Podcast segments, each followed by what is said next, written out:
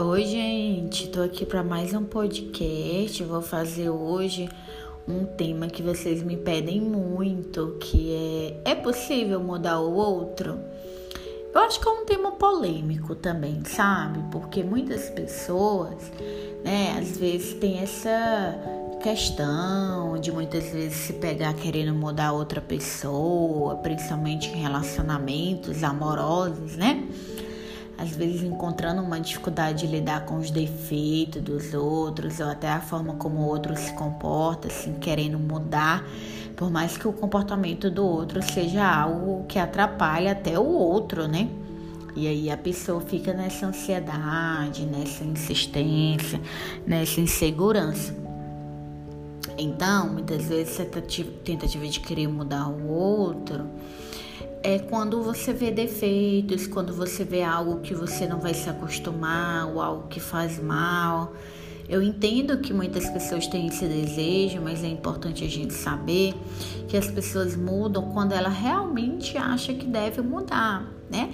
A gente pode dar assim uma opinião, né? Olha como eu me sinto quando você faz isso.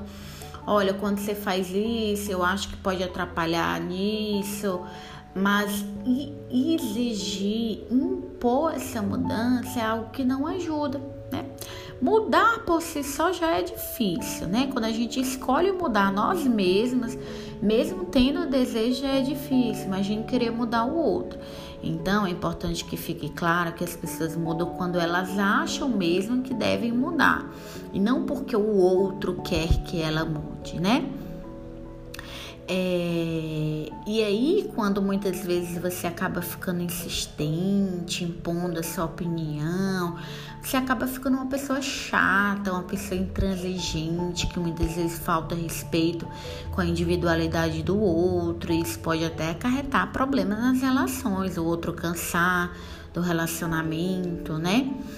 E aí também, às vezes o que me chama atenção é que a pessoa gostava tanto da outra pessoa e aí depois de repente quer mudar algum comportamento porque encontrou ali, né, alguma coisa que não se dá bem.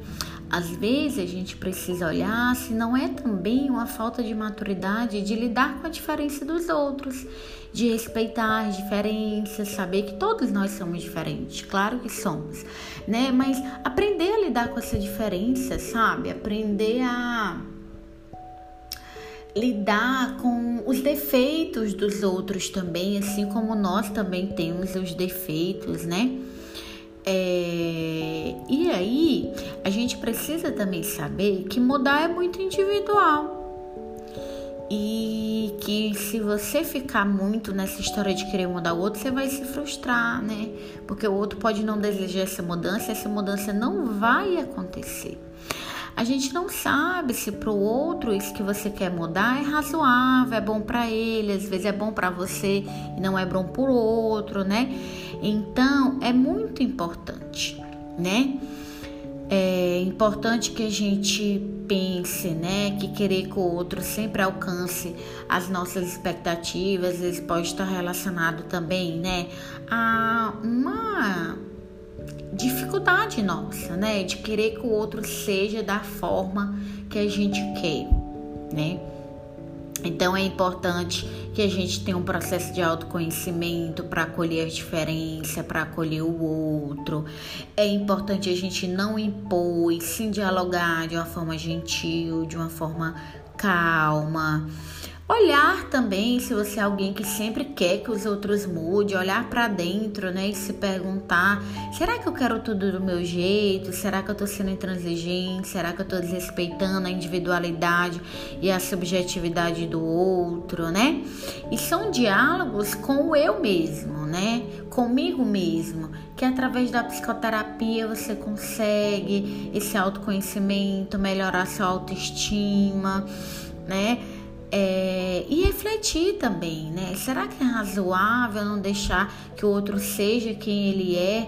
E se for alguém muito diferente de mim, que tá me causando danos, que tá me prejudicando, será que é saudável para mim ficar nessa relação? Será que é saudável para mim ficar lutando para essa pessoa mudar e essa mudança nunca chega ou nunca chega, né? Então fica essas reflexões, hein? De você pensar se está sob seu controle, se vale a pena você se desgastar para querer ver essa mudança que o outro mesmo não quer. Então, eu acho que é muito importante, tá, gente? Eu trouxe essa pílula aí de reflexão para vocês. Gente, se vocês tiver gostado, clica aqui na setinha de compartilhar, copia o link, manda para os amigos, no grupo do WhatsApp. Eu faço esse podcast com muito carinho para chegar no maior número de pessoas. Quem ainda não segue meu canal no YouTube, o nome é Andressa Versosa, igual o Versosa que tem aqui escrito. Quem ainda não me acompanha no Instagram, me acompanha no Instagram. Meu nome é Andressa Versosa, psicóloga. Tem grupo no Telegram, tem um e-book gratuito, super legal. O link, todos os links das minhas redes sociais estão no perfil do meu Instagram. O site, o e-book gratuito de ansiedade, meu curso online de ansiedade, meu meu grupo no Telegram, meu, meu canal no YouTube. Então, gente, é um prazer ter vocês aqui comigo. Desejo um abraço com muito carinho e até o próximo podcast, tá bom?